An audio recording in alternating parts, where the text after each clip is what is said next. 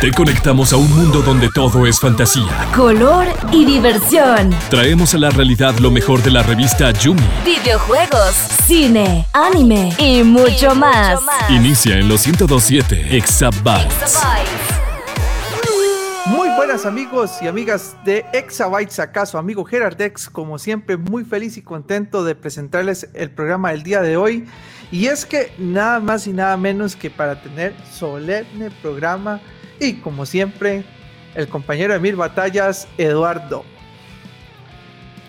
Gerardito, siempre un placer estar con vos, aunque a veces diga o, o opine lo contrario, pero hoy contento, feliz, a diferencia de otros momentos en que he estado amargado, pero la verdad es que hoy lo amerita y, te doy el, honor para que presentes al invitado de esta, de esta ocasión.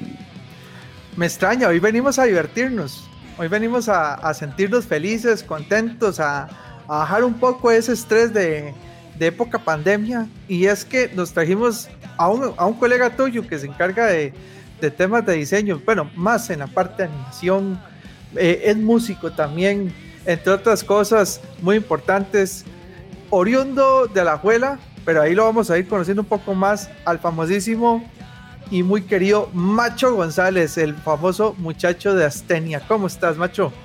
Hola, hola, eh, gracias por haberme invitado y, a darle y a divertirnos. En efecto, y es que esa es la gracia del día de hoy. Hoy tenemos acá a Macho González. Él es el creador de una de las caricaturas que más ha estado en tendencia hasta la fecha, que es la de Astenia, que es una, una historia bastante concurrida allá por la zona sur que se desarrolla, en donde suceden mil y un cosas. Recientemente se hizo la, el anuncio, la salida de la parte 2, el contagio, ¿verdad? Y este, algo que a mí me asombra mucho y que demuestra mucho las habilidades que tiene Macho para lo que es el tema de la animación, es eso, su gran animación, su gran desarrollo de este, escenarios, personajes, entre infinidad de cosas que tiene la serie de Astenia, pues es lo que venimos a ver cómo es que hacen macho, porque yo la verdad no entiendo cómo una eh, sola persona, si no me equivoco, macho se la juega solo, literalmente, para hacer la producción de Astenia. ¿Cómo hace para hacer todo eso? Creo que hasta las voces hace de todos los personajes. Entonces es parte de lo que queremos descubrir. O sea, cómo, cómo nace Astenia y qué hay dentro de la cabeza de Macho para llegar a hacer todo esto y, yo creo que mil locuras más porque sé que le da la música, sé que le, que le entra a hacer dibujos y todo, entonces es parte de lo que queremos conversar el día de hoy con él. Sí, este, bueno, gracias a que sé un poco de música a un nivel ahí como básico, eso son como cosillas que le ayudan a uno a veces para, para poder hacer un producto totalmente original porque bueno, antes pasaba que el Internet era una cuestión así como un terreno bastante fértil para soltar una producción como hecha en casa, digamos. Y las cuestiones de música y demás se manejaban de otra forma, se manejaban al estilo Chespirito, uno nada más se robaba una pieza y la ponía y, vámonos, ahí sonaba una pieza de Iron Maiden de intro y a medio palo sonaba ahí como otra de otro lado y toda era música con copyright, que en ese entonces no había problema pero conforme el internet se fue poniendo cada vez más estricto con eso, ya llegó un punto donde ya no se podía poner como música copyrighteada, entonces tuve que mandarme a tratar de hacer la música yo mismo y ahora 10 veces es la salvada, como que a veces estoy animando y hay una parte que amerita cierta pieza y una vez me guindo la guitarra, conecto y sobre la marcha voy también componiendo el, el soundtrack. Entonces eso es una salvada a la hora de, ir complementando disciplinas, como saber un poco de una cosa y un poco de otra. Ahora, este, macho, viendo este, este, este tipo de animaciones, y se lo está diciendo Gera eh, tras bambalinas, me parece una animación bastante pues profesional, muy, muy fluida, eh, incluso en comparación, por ejemplo, a otro tipo de animaciones eh, internacionales, está muy por arriba de la calidad. Pero, ¿cómo fue que se te ocurrió iniciar este proyecto? Bueno, se remonta como cuando estos tiempos de infancia que pasaba yo haciendo historietas con mi amigo Oscar Daniel Monge. eh, hacíamos una historieta que se llama Oscar y Macho y Miguel Aventureros. Y de ahí salió el personaje de Oscar, el personaje de Macho. También Di Juanca era este compañerillo de nosotros de la escuela, también ahí estaba metido en la historieta. Y así nosotros este, siempre tuvimos este sueño de llevar eso a, a lo que es la cuestión de la animación, cuando fuéramos grandes. Luego ya cuando surgió todas estas series web como Alejo Valentina y demás, este, a Juanca se le ocurrió la idea de, de que podía hacer esas como aprender a hacer eso que hacía en la historieta, pero ya en animado. Y ahí fue como surgieron las primeras animaciones de Astenia, que eran muy burdas. Y poco a poco fueron agarrando como un nivel ya más profesional. Yo quise que no fuera siempre ese humor y esa técnica como tan burda, y irlo depurando y, al punto que actualmente me dedico profesionalmente a la animación. Y, y Macho, ¿cuánto tiempo tardaste en, digamos, tener la idea así en el aire, llevarla a papel y ya luego ejecutarla como animación como tal. Bueno, este, usted pregunta como por la serie en general o, cada rapsodia de... Sí, no, digamos, desde que se te ocurrió el primer momento en qué iba a hacer tal cosa.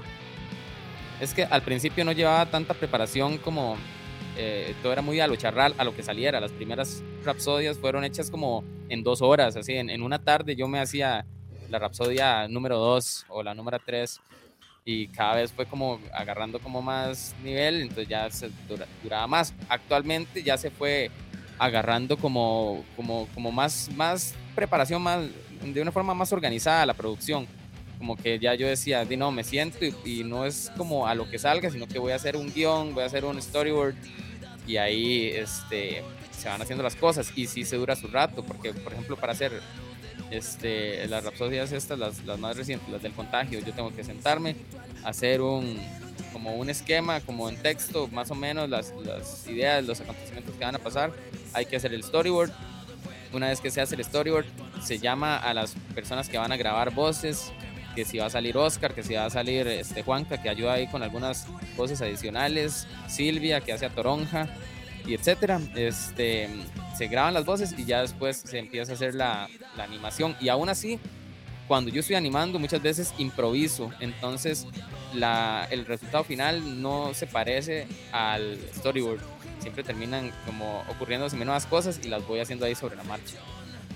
Ah, caray. O sea, Ve, a mí me pasaron mala información. Casi que a mí me dijeron que Macho era como ese tipo de artistas callejeros que están tocando el, la guitarra, el trombón, este, cantando y recogiendo el dinero al mismo tiempo. No, no, si hay más gente detrás de cada uno de estos episodios de Astenio. O sea, tenemos a, a Oscar, a Juan Carlos, a Silvia, pero el de las ideas locas, casi que sí, eso sí está claro que es macho, porque tienen storyboard y todo, y al final dice, no, es que esto me gusta, entonces lo metemos.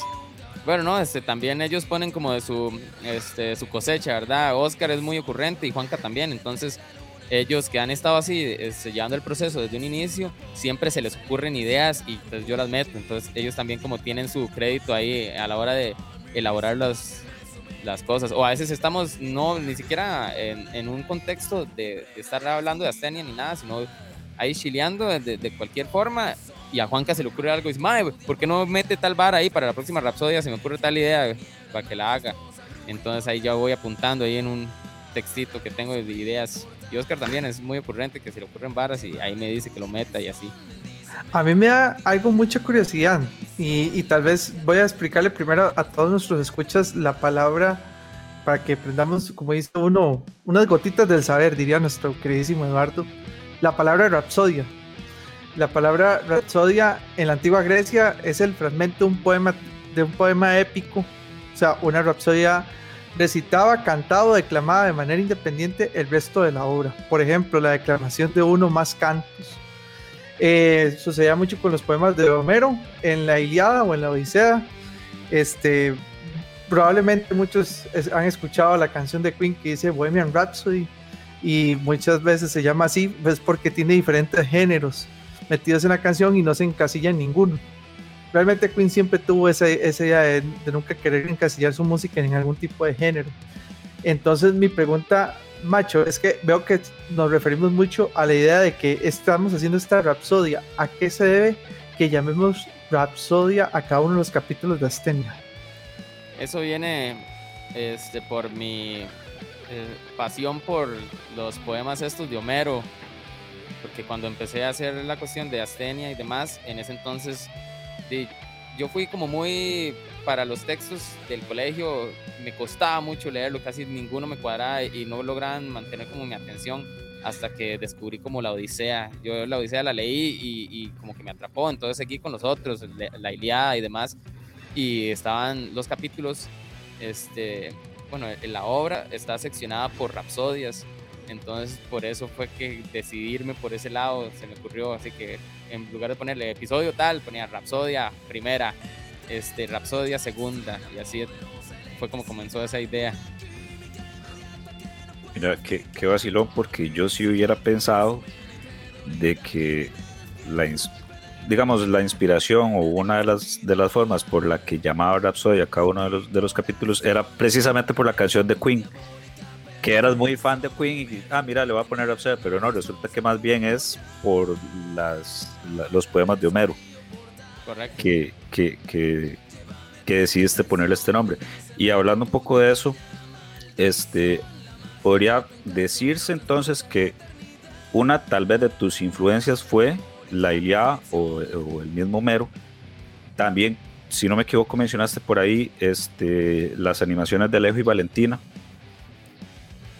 ¿qué considerarías vos eh, tus inspiraciones? Inspiraciones, correcto.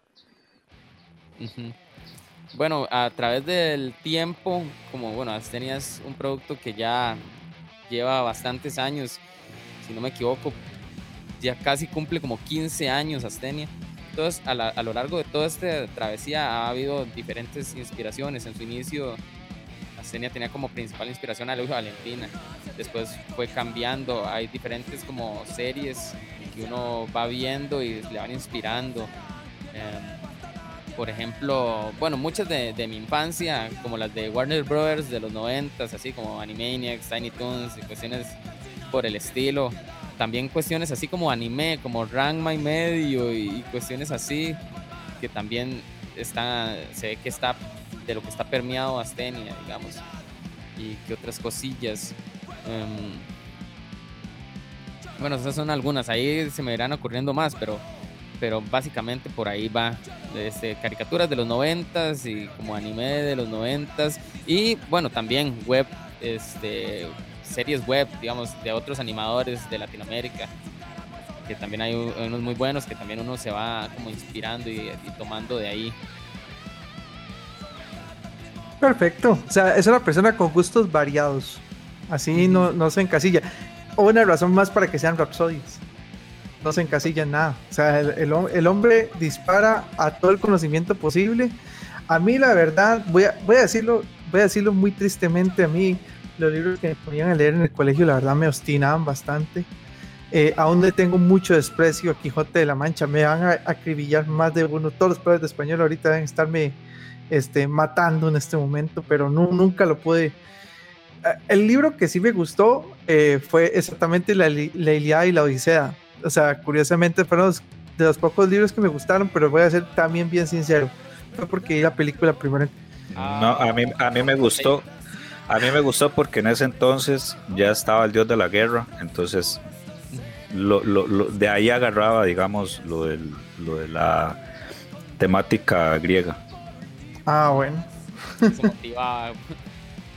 Pero sí, eh, está, está interesante. Algo que va mucho con la animación de Astenia es que eh, es muy tica. O sea, realmente si uno no pertenece a Costa Rica, cuesta agarrar ciertas referencias que hace. Eh, a mí me da mucha curiosidad que se desarrolla en la zona sur. Macho, ¿vos sos de la zona sur? ¿O por qué se le ocurrió que fuera en la zona de Ciudad Neily? este, la mayoría de los hechos o, o simplemente fue ocurrencia por, por, así, digamos, que ¿dónde viene entonces ocurrencias de los lugares, el, el, tema del tópico, etcétera? Bueno, este es curioso porque mucha gente tiende a asociarlo con la zona sur, pero en realidad como que Canoas es nada más como un, un pueblo ficticio de Alajuela. ah, sí está, sí- sí está este, basado en un, en, un, en un lugar que sí es real, que es Canoas de Alajuela. Pero muchas personas piensan que se refieren como a Paso Canoas, más bien. Sí, sí, yo, yo, yo lo pensé como Paso Canoas allá en la zona de Ciudad Neily, digamos. Ujú, ujú, Sí, sí, exacto. Mucha gente piensa que es Paso Canoas, pero no, en realidad la inspiración viene de Canoas de Alajuela, que queda como del estadio de la liga, ahí para arriba. Y, pero bueno, yo, yo como que nunca este, corrijo a la gente, porque más que todo Canoas es como un, lugar como, como ficticio dentro del argumento de la serie, entonces sí, puede ser en cualquier lado, pero este, no sé si en, en alguna ocasión se ha especificado que sea en Alajuela, lo que se sabe es que es en Canoas, como el... Es que el de exactamente. Supuestamente. Como en, Exactamente. como en Springfield. Ajá, sí, correcto. Hay muchos Springfield, pero no se sabe cuál es el verdadero Springfield, en donde está ubicado, por ejemplo, los Simpson. Ah, caray, vaya, vaya dato, vaya dato más curioso. Hoy, hoy descubrí algo nuevo en la serie Astenia. Yo en serio, yo pensaba que era en la zona sur. Yo decía, ¿será Ah. que, será que es de la zona sur y que ya vi un tío? No, no, es que es que es Canoas de la Juela. Es que como, a la Juela, casi uno no conoce nada a la Juela. Lástima que, que uno no le, no le preste tanta atención, pero bueno, eh. Ese, ese- el toque de Springfield, excelente referencia, Edu. Tengo mis momentos, Jera. Mira, macho, este. Hablando también de, de la animación y de los, de los canales en donde, en donde se transmite, que es internet actualmente, ¿te gustaría dar el salto a la televisión o a un medio más tradicional? O más, podría decirse, es que el internet es masivo como tal, pero bueno, vos me entendés, algo más este, abierto Bueno, sabiendo también las limitaciones que eso conllevaría. Esa pregunta me la han hecho desde toda una vida. Desde, bueno, no de toda la vida, desde hace como 10 o 11 años, que fue cuando salió la, la película de Astenia, y que fue como que tomó un poquillo más de notoriedad la serie y me empezaron como, como a dar pelota con entrevistas y cuestiones así, notas. Siempre desde ese entonces me hacen esta pregunta y mi respuesta ha ido cambiando a lo largo de los tiempos porque el Internet, que ha sido como el medio por el que se ha propagado y difundido esta serie, ha cambiado mucho. Tal vez en aquel entonces, al principio, cuando uno empezaba a hacer la, la animación, decía, yo quiero llevar esto algún día a la televisión para que sea algo de verdad. Ese era como, la, como el concepto que uno tenía, como que Internet es para que lo suba cualquiera y si ya la vara se convierte en algo de verdad, usted llega a la televisión. Entonces yo decía, sí, sí, yo quiero llegar a la televisión, pero en realidad como que después viviendo como que no, como que la televisión no es como el lugar para poner una serie de estas por las muchas este, trabas que hay, este, muchos obstáculos creativos, que no se pueden decir ciertas cosas, que no se pueden mostrar ciertas otras, etcétera. Entonces como que ya llegué a la conclusión de como que como que no, como que ya hay cosas que son de verdad estando en internet. Ya se ganó ese puesto el internet, este, tan informal que se veía en un momento, ahora es como el principal medio para exponer todos estos productos artísticos. Y la televisión ya se queda corta, como más bien va muriendo. Lo que pasa es que con el pasar del tiempo y como las situaciones van cambiando y se van poniendo a veces, este, van cambiando de arriba a abajo y de abajo a arriba en comparación unas con otras, el internet también ya está sufriendo como de los mismos vicios de la televisión. El internet ya no es como cuando empezó Astenia, que uno podía hacer lo que le diera la gana. Ya el internet está regulado. Y hasta yo había escuchado unos, unos comentarios de otros animadores este, mexicanos y así, que decían que ya, este, ya ha llegado al punto donde en el, en el internet mismo no se, o sea, se permite más a veces en la televisión que en el propio internet. Entonces, así son las cosas, van como, son cíclicas y van cambiando. Ahora el, el internet, que es donde está, este, el, donde, donde se, se, de una forma tan libre, antes se podían exponer las cosas, ya no lo es tanto, porque, por ejemplo, el mismo YouTube se ha vuelto sumamente este, quisquilloso con cuestiones de contenido, ya sea violento, o si tiene algún contenido como sexy, o si tiene como malas palabras o insultos, ya se pone este, quisquilloso por la cuestión de, las, de los anunciantes y demás, que no les conviene a veces como apuntarse a, no sé, a un cierto contenido. Por Sí. eso YouTube se quiere mantener como family friendly siempre. Excepto eh. con aquellas, este, aquellos anunciantes que no son family friendly, pero sí están eh, pagando la publicidad para tenerlos ahí. Sí, nada más que es complicadísimo, ¿verdad? Ahora por eso inclusive existen más plataformas aparte de, YouTube y así por, por lo mismo, ¿verdad? Porque se siente muchas veces uno limitado. Y eh, por ahí va mi siguiente pregunta, inclusive, macho. Digamos, vos sos todo un artista del diseño gráfico, del arte digital también. Y digo diseño gráfico porque ahorita les adelanto que ahí se dedica al tema de los dibujos y todo. Y es unas, es unas caricaturas geniales, ¿verdad? este, eh, lo que es la animación, también le entras a la música, o sea, eso es todo un artista completo, digamos. Nada más falta que me digas que haces esculturas y todo, no sé. Ahorita... había hecho unas, figuritas de Astenia esculpidas en, en Sculpted, pero, pero no, no es que me hayan quedado tan bien que digamos, pero bueno, en, en la escuela de, artes plásticas de la UCR sí a uno le enseñan de todo un poco eh, y una de las, de las cosas que enseñan es escultura, entonces ahí también un poquitín. Por ahí va mi pregunta. Mi pregunta es, ¿dónde aprendiste a hacer tanto, verdad? Y la segunda es, desde un punto de vista artístico, ¿cómo sientes vos eso de que muchas veces capan la creatividad artística o para no, o para no ofender a alguien o porque es demasiado violento o demostrativo para todo el público en general? Bueno, yo este, cursé la carrera de diseño gráfico en la Escuela de Artes Plásticas de la UCR. Y aparte de eso, también me he instruido en, en, las otras disciplinas, así como guitarra, la llevé en la Escuela Superior de Guitarra, animación como tal, no hay como una institución en la que haya aprendido, fue más como, como a punta de, de ver tutoriales durante estos 15 años, estar ahí como este, viendo televisión pero no vagabundamente, sino siempre verlo con un carácter así totalmente de, de como de estudio, como ver una caricatura que estén dando en Cartoon Network o cualquier canal y ver cómo, cómo resuelven los movimientos, cómo, cómo se genera como esa ilusión de movimiento, y, etcétera. Esas son como las escuelas que he tenido.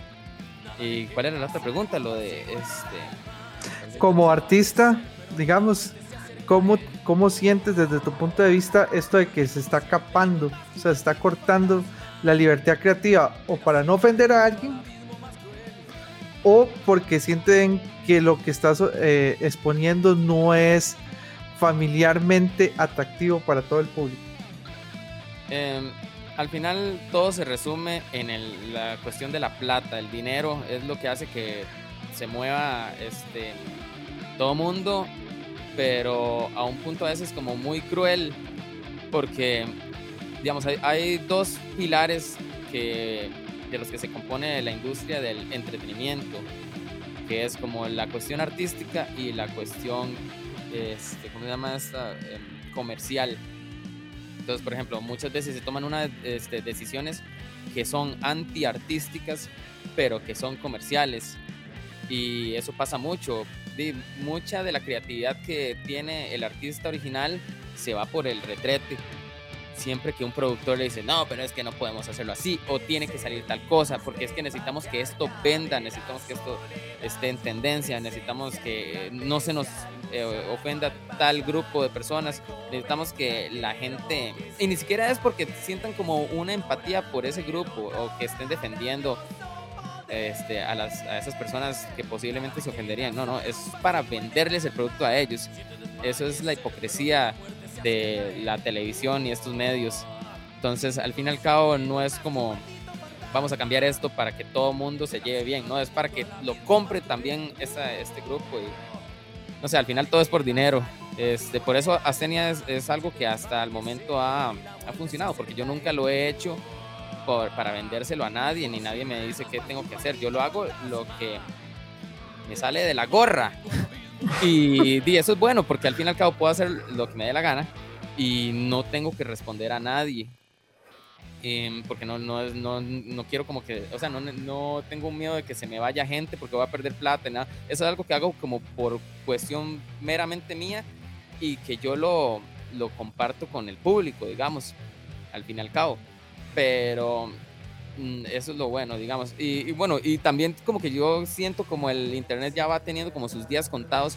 Yo no sé en un futuro cómo se va a hacer, porque ya las cosas, como dije antes, no son, ya, ya, ya esa libertad de expresión artística se está, está llegando a su fin. Por ejemplo, eh, como mi amigo, un animador mexicano que es este, el Hagen, este, el mae es buenísimo y estaba diciendo la otra vez, lo estaba escuchando, que a él le llegaron como a, a esto que, que, que YouTube lo, lo, regaña a uno o le, lo penaliza de alguna forma por un simple thumbnail que él subió, que era un dibujo de una chica con escote. Y él decía, no, a este punto hemos llegado, es que no era ni siquiera como un topless, no era nada, era, era un dibujo de un personaje con escote y eso fue suficiente para que lo penalizaran. Entonces, este, claro, Hagen tiene una fanaticada de toda Latinoamérica. Astenia se reduce eh, solo aquí a Costa Rica, por eso tal vez no se dan cuenta este, de algunos contenidos, digamos. Pero yo creo que es, es, cuestión de tiempo para que a uno lo, como que lo despoteen, así lo, lo targetean y lo, ya lo, lo, lo cortan de forma creativa. Entonces, en un futuro, quién sabe cuál va a ser el medio para exponer a Stenia, porque yo quiero seguirlo haciendo así, lo, que me salga a mí desde la creatividad.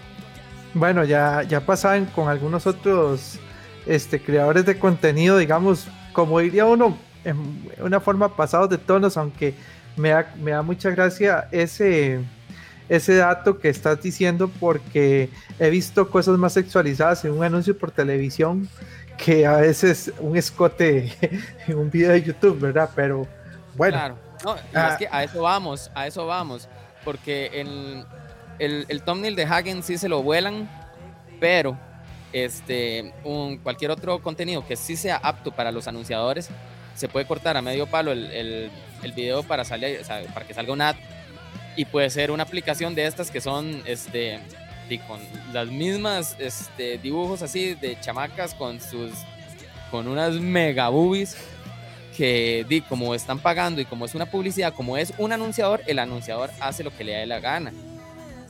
Me explico, ahí sí, ahí sí hay este no hay problema, porque es una cuestión de dinero, como dijimos antes.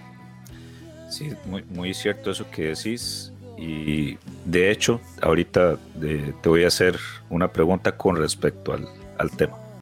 Seguí conectado a la experiencia Exabyte. Porque lo que, lo que decía Jera y lo que estabas eh, contando ahorita de que el, como el, anunciante es el que paga, pues hace lo que quiere. Por la plata baila el mono, como se dice. Exacto, sin tener repercusiones. Este Astenia lo haces por hobby, porque vos querés porque quieres tener esa libertad creativa de yo hago lo que quiero, toco el tema que quiero, eh, sin tener a alguien atrás que me diga, no, mira, no puedes eh, subir esto, no puedes poner esto porque, sí, porque no te vamos a pagar, por ejemplo.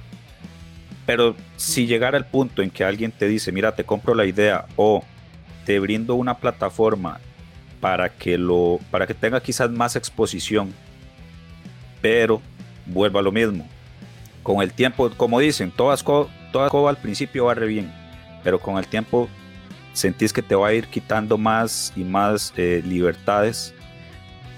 ¿Tomarías esa oportunidad, incluso en el mismo YouTube, que lo quieras eh, subir los, los programas, los episodios, los quieras monetizar, pero que sabiendo que en algún momento, por alguna pequeñez eh, aparezca lo que muchos youtubers se quejan de que te ponen el video eh, con, el, con el cosito amarillo que ya no puedes monetizar, que ya te tiran un primer strike y al, y al tercero se te va al canal sin ni siquiera poder reclamar nada y perdiste todo lo que tenías, los views, etc. ¿Te irías, tomarías ese riesgo o preferís completamente quedarte únicamente, eh, digamos, con lo que tienes hasta ahorita? yo la verdad es que quiero siempre seguir haciendo como lo que me dé la gana con la serie. Y ya me han ofrecido comprarla en el pasado, este, estudios de acá. Pero di, mi respuesta siempre es que no. O sea, yo, yo ni, siquiera es por una cuestión así de, de, que no quiero ser vendido ni nada de estas cuestiones. pero como que sí, como que sí con esto sí no quiero ser vendido, porque esto es como, como algo que yo hago por diversión. Em, no lo llamaría un hobby, pero sí lo llamo diversión. Em, porque para mí sí es un brete, pero claro, es como si yo fuera mi propio jefe y mi propio cliente, como si yo fuera, como imagínense, un roco excéntrico que quiere producir una serie para él, este, independientemente si la vara tiene exposición o no, y agarre a un animador y le diga, vea, sí, este, hágame esta serie, esto es para mí, es, es una comisión gigante de hacer una serie y yo voy a ser el que lo va a ver. Ese soy yo, yo soy ese roco que me pide a mí mismo como cliente hacerme ese brete. Con el plus de que se, se publica, entonces lo puede aprovechar muchas otras personas que les gusta y, y, y se comparte para todos. Pero sí, no, la verdad es que a mí ya me han, este, me han este, preguntado por las dos cosas. Eh, me han preguntado que si sería capaz como de venderla, o sea, han intentado comprar el concepto para producirlo en un estudio de animación y este también me han ofrecido ayuda y a ambas he dicho que no, por este primero por lo que ya he dicho, de que es una cuestión como que yo quiero tener total libertad creativa. Y lo otro es que tampoco quiero que me quiten brete porque si bien es un brete yo no lo veo, o sea, es un brete que me divierte hacer. Si hay alguien que mete mano, no solo no va a quedar las cuestiones no van a quedar como yo quiero, sino que aparte me están quitando diversión. Eso es como comprarse un juego de play y que llegue una persona y dice, mae, yo lo ayudo a pasarlo. Entonces, di, yo juego la mitad del juego y después se lo mando para que se lo siga y así. Entonces es como, di, no, me está quitando la diversión del, juego. Bueno, ahora hay mucha gente que paga para que le pasen el juego. Lo que se llama pay for win, mae. Si no. Ah, bueno, pero sería algo así, sería algo así. Sí, sí, le quita el sabor. Interesante. Y si ya sabemos que Astenio no lo vendes, pero si alguien te dice, produzcame algo de tu propia creatividad, vos, vos, sí, vos sí te atreverías, digamos, a entrar a un mercado de sí, yo puedo hacerte una serie porque animo muy bien, porque tengo ideas locas, porque sé cómo hacerlo. Ahí sí, o eso tampoco. Usted dice, no, yo la verdad. Eso sí, pero, pero, pero no, eh, la gente no está pensando de forma artística, está pensando de forma comercial. De manera que cuando, cuando quieren comprar Astenia, este, mi respuesta es no, Astenia no se puede vender porque yo no, puedo, no quiero vender la, la bola de fútbol o la bicicleta que, que yo, yo mismo armé. Eh, pero ofrezco unir fuerzas como para crear un nuevo producto juntos, algo este, uniendo las, nuestras imaginaciones. Y ahí, eh, después de eso, normalmente se pierde la persona que, que pulsió la vara, porque no quieren no están interesados en hacer una serie, quieren guindarse de algo que ya existe, que ya saben que funciona y es exitoso, para a partir de ahí este, montarse en esa cleta que ya está pedaleada. A mí algo que me dio mucha curiosidad y te cuento, macho, mi experiencia es que eh, yo conocí a Stenia de la siguiente forma. Recuerdo que estaba hablando con un grupo de amigos y me dicen, ¿ya viste a Stenia? Y yo, no, no, no lo he visto, contame. Eso fue hace varios años atrás y entonces hago yo, este, contame qué es. Y me dice, mira, es como ver Los Simpson, pero hecho en Costa Rica. Y yo, ah, caray, ¿cómo es eso? Y me dice, sí, sí, sí, véalo. Y empezamos a verlo. Y yo dije, no, yo, yo no siento que sea como Los Simpson, creo que tiene como su propia identidad. No sé si te ha pasado antes esa comparación, pero ¿qué opinas vos de la comparación de que digan Astenia es como Los Simpson versión Costa Rica? Sí, ya lo he escuchado y, y es vacilón porque incluso este, me han puesto ahí que el Matt Groening es de pico y cuestiones así. Y, es vacilón. Yo, yo no sé. De hecho, Los Simpsons a mí me encanta lo viejo. como los episodios viejos me encantan. Temporada 14 para atrás. Yo, lo que pasa es que no soy tan, este, tan estudioso de los Simpsons. Como que hay mucha gente que los Simpsons lo tienen al dedillo y dice, cuando pasó tal vara, cuando y yo no me acuerdo. De hecho, es una serie que, que tengo que, que, tengo que, sentarme a verla otra vez como los, los, episodios viejos, pero ahí es que hay gente que lo ha agarrado así como religioso. Eso es como andar, con, andar en bicicleta, no se, no, se, no se olvida. Ajá, no, no, yo tengo que agarrarlos así, otra, verlos uno por uno, no como cuando uno los agarraba en la tele, así, un día sí, un día no. Y sí, me han dicho eso. De hecho, es curioso porque hasta han dicho que hasta me parezco en que han tirado ya, o sea, en algunas rapsodias ha habido como premoniciones de, cosas que llegan a pasar luego. Oh, rayos.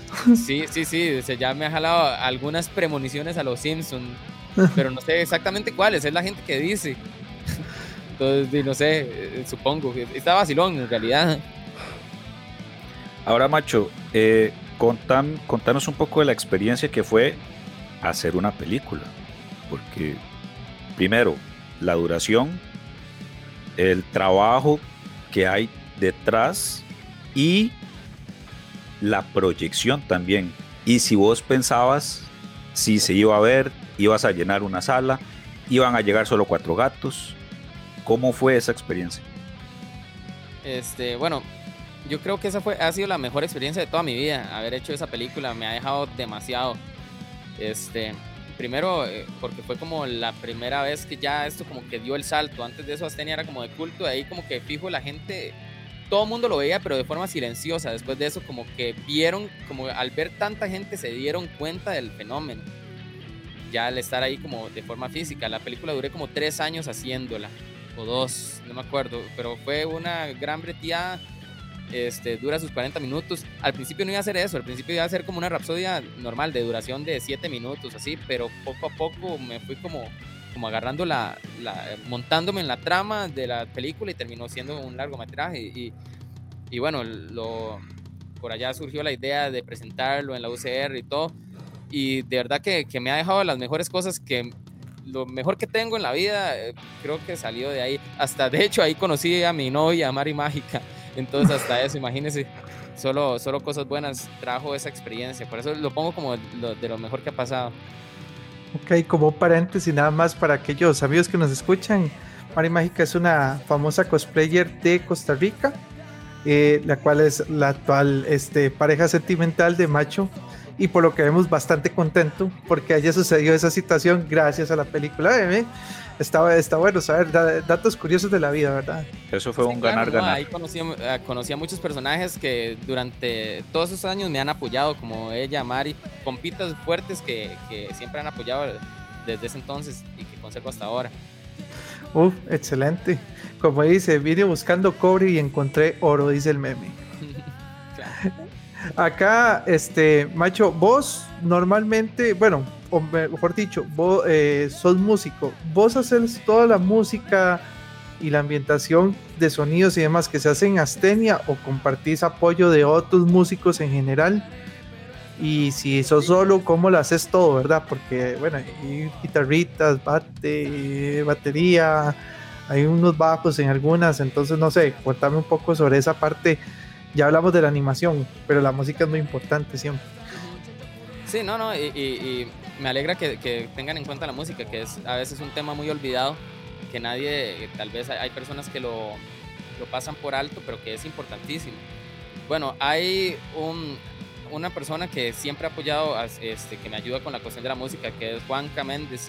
Juanca es como un musicazo que hay aquí, súper formado, ¿verdad? En las artes musicales y bueno, él estudió afuera y toda la cuestión. Entonces, mucha de, este, la música también la, la ha este, compuesto él, incluso la, música de la película, cuando se va a los créditos, este, es una pieza este, sinfónica ahí, toda Tuanis que la creó él. Y bueno, ese es uno de los que me ha ayudado mayoritariamente. También por allá está este, Isaac Murillo, el famosísimo Blanco, también ha hecho música por allá ahí apoyándome. Y mm, así, hay gente que, que ha este, ayudado por ese lado. Más que todo, Juan, que es el, el que, el, pro, digamos, el, el, que ha hecho las barras más tuanis musicalmente en Astenia. Y yo mismo, con lo poquito que sé, de, sí, este, aprovecho esos pues, conocimientillos que tengo. Y a veces que hay que hacer así como música de, así como en media rapsodia o algo, y yo nada más ocupo música de tal, de tal vara, así como algo de acción. Entonces ya la guitarra, conecto eh, a, la interfaz y ahí grabo, programo las baterías también ahí en, la compu y ahí en dos toquecitos lo, tengo ahí como es parte como de, la vara, de, hacer de todo un poco. No, está, está chido. Y, la, la, verdad es que digamos que tenés esa facilidad de que depende solo de vos mismo, porque di, ya dijiste, sabes de música, sabes de eh, dibujo, animación, Eh, también das eh, voces a algunos personajes. Entonces, pues no dependes tampoco así como de muchas personas para que te puedan, que te puedan llegar a trazar en el trabajo. Eduardo, y el dato, el dato curioso que descubrimos, también esculpió, nada más que y ya no- también, también hizo figuritas. Sí, yo de hecho por ahí tengo las, las figuritas de Astenia. Ajá. Este, algún día se las enseño, son así como de este tamaño. Y yo decía que soñaba con que tal vez algún día este, esa fuera como una promoción de McDonald's, así como que comprar la cajita feliz y que salieran los muñequitos o algo. Compre no sé. tu cajita feliz y llévate un episodio de Astenia. Y está, está, está complicado con base a lo que hablamos ahorita anteriormente con el tema del dinero. Eh, eh, McDonald's es muy, fre- muy family friendly, pero Sí. yo sí le recomendaría a la gente que, que vaya a ver los episodios de Astenia y, y se pegue sus buenas carcajadas porque no sé, es que yo no entiendo, macho. O sea, usted dijo, es que todo me sale de la gorra y literalmente sí, porque yo no sé qué tiene en esa cabeza para sacar cada una de las ocurrencias que se, es que son cosas demasiado locas. O sea, uno dice, ok, yo me puedo imaginar que esto suceda y que luego suceda esto, pero no lo que continúa. Tal vez sería interesante que nos contés, macho, cuál es esa la ocurrencia más loca o la situación más chistosa que te ha pasado haciendo un capítulo, bueno, una rapsodia de Astenia. La situación más loca. Ajá. mm, No tiene que ser exactamente algo impregnado en la serie, sino algo que vos de- digas, mira, es que inclusive haciendo este episodio me pasó todo esto y, y fue demasiado gracioso. Mm, a ver, tal vez en este momento no se me ocurre alguna, pero yo creo que, que a veces uno este, agarra, puede inspa- agarrar inspiración de todo lado, hasta con varas que uno se sueña. Yo creo que la gente que escribe y demás le pasa eso, como que tiene un sueño y con base en ese sueño inventa toda una historia. Y con Astenia a mí me ha pasado eso, que, que sueño algo y, y ahí lo convierto en rapsodia. Ok, Entonces, eh, medio loquillo. No- paréntesis, tan que loco, sueños pero- más extraños sufre macho. Nada más cierro Ah, si le paréntesis. contara. Bueno, mientras sean de esos, no hay problema. Ahora, este, macho, para, para a futuro,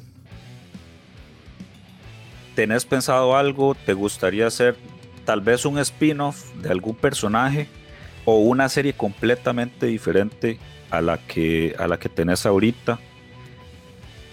Mm, bueno, hasta el momento, aparte de Astenia y la Casa de Pandora, para que ese spin-off también tenía un proyecto de spin-off, pero no en, en animación, sino en, en cómic, que era como las crónicas de Marte.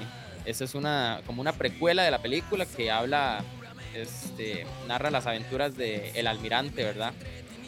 Y ese cómic existe uno, hay uno en existencia y lo tiene Esteban Aymerich. Es como la única persona en, en Costa Rica que tiene ese material, pero existe, sí existe un, un cómic, así es como un one shot, digamos, que es el ese, ese que tiene él. Eh, ¿Está firmado? Sí, creo que sí. Ah, en- entonces, a futuro puede valer bastante. Sí, pero ese proyecto como que se quedó ahí en, en, en hiatus, digamos. Pero sí, ese era un, un- como es vacilón. Es, es un proyecto diferente. ¿Y qué otra, qué era la otra pregunta? Ya me fui en la tira. No, digamos, un spin-off o si tenés algún otro proyecto a futuro, no sé, de aquí a unos 5 o 10 años. No únicamente en, en- en animación, también puede ser en música.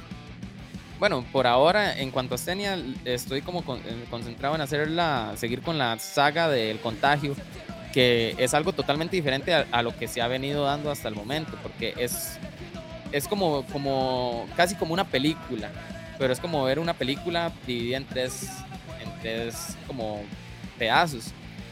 Y como es en una, no sé, eh, está ambientada como en un futuro, da chance como para agarrar a los personajes y desarrollarlos, cosa que Astenia no tenía mucho hasta este momento. Todo siempre es como vuelve a la normalidad y no hay consecuencias de lo que pase.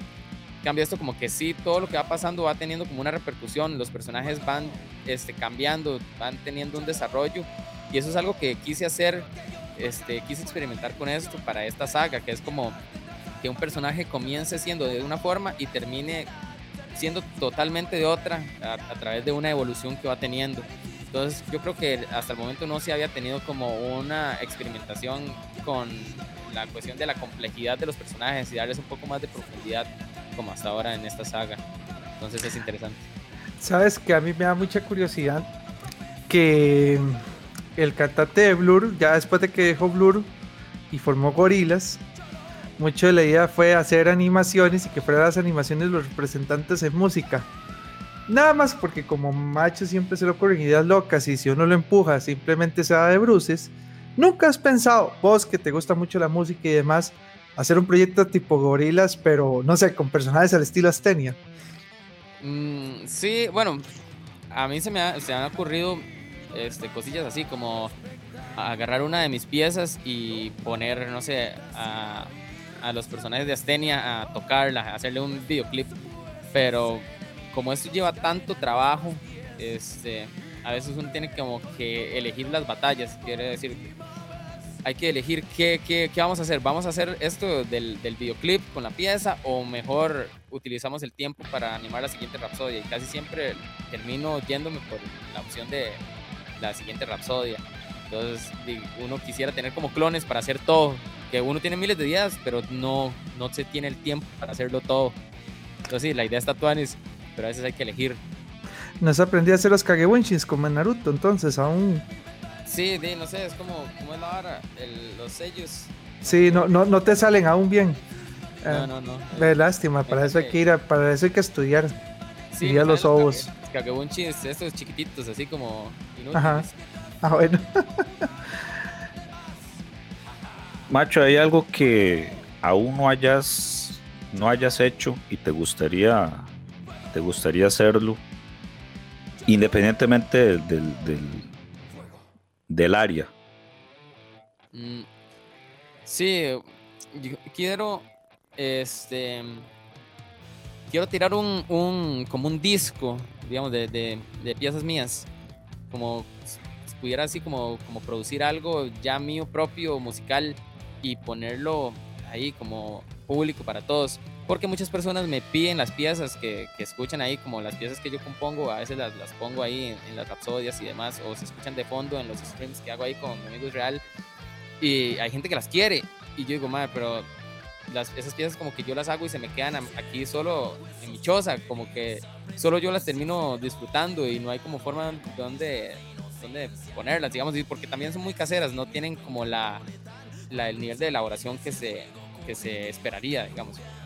Entonces, no sé, ese es un proyecto que tengo por ahí, como buscar la manera de, producirme como un disquillo y ponerlo en algún lado para que la gente lo vaya y lo escuche ahí.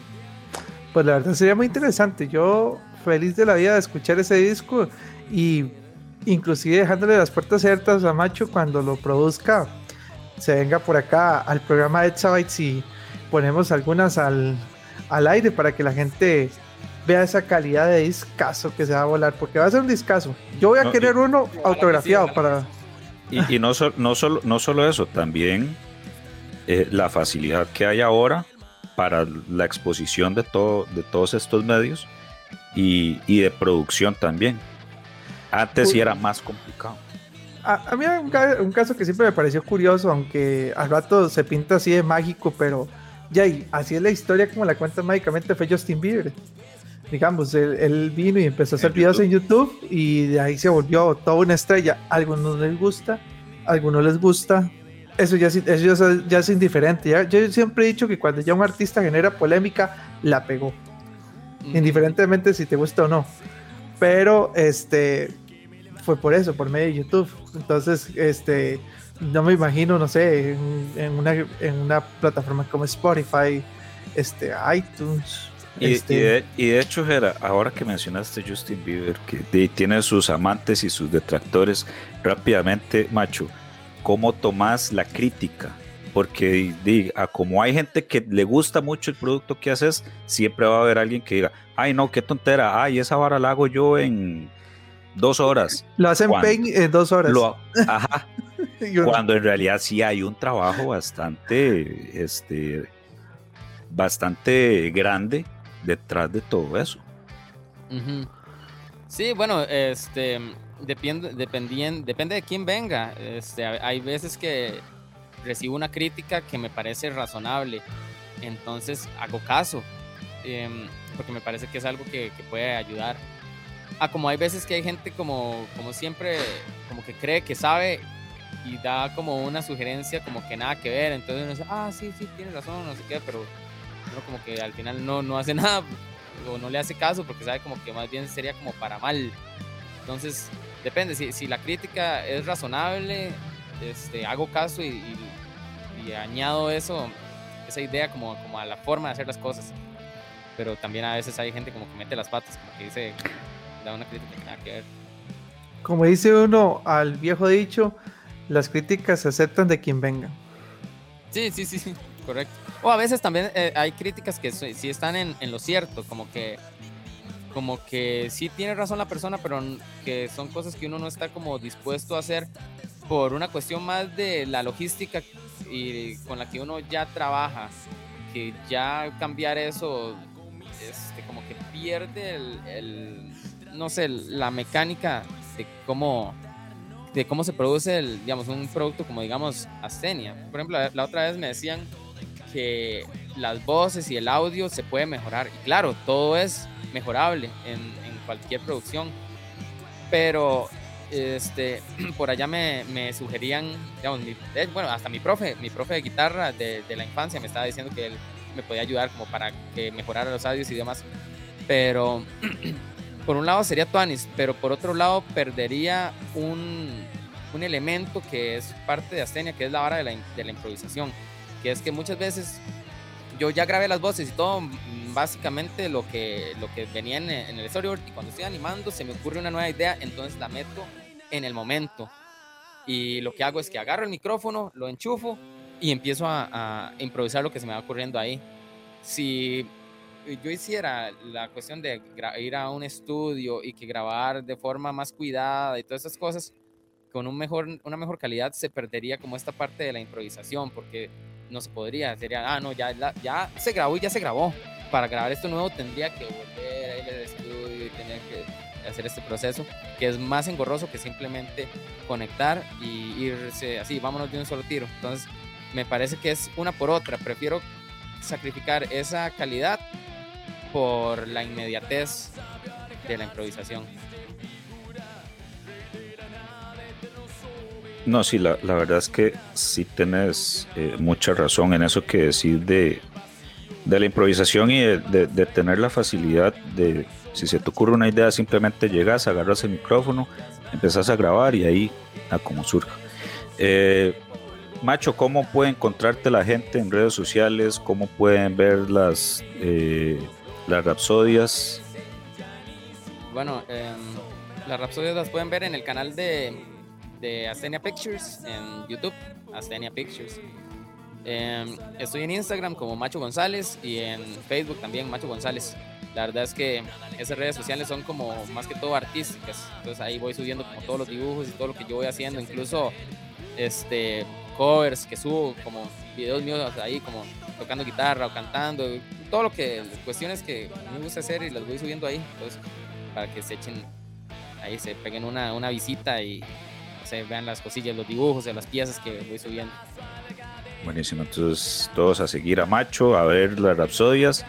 Eh, muchas gracias por haber estado acá con nosotros, Gerard Dix también, y a los que nos escuchan.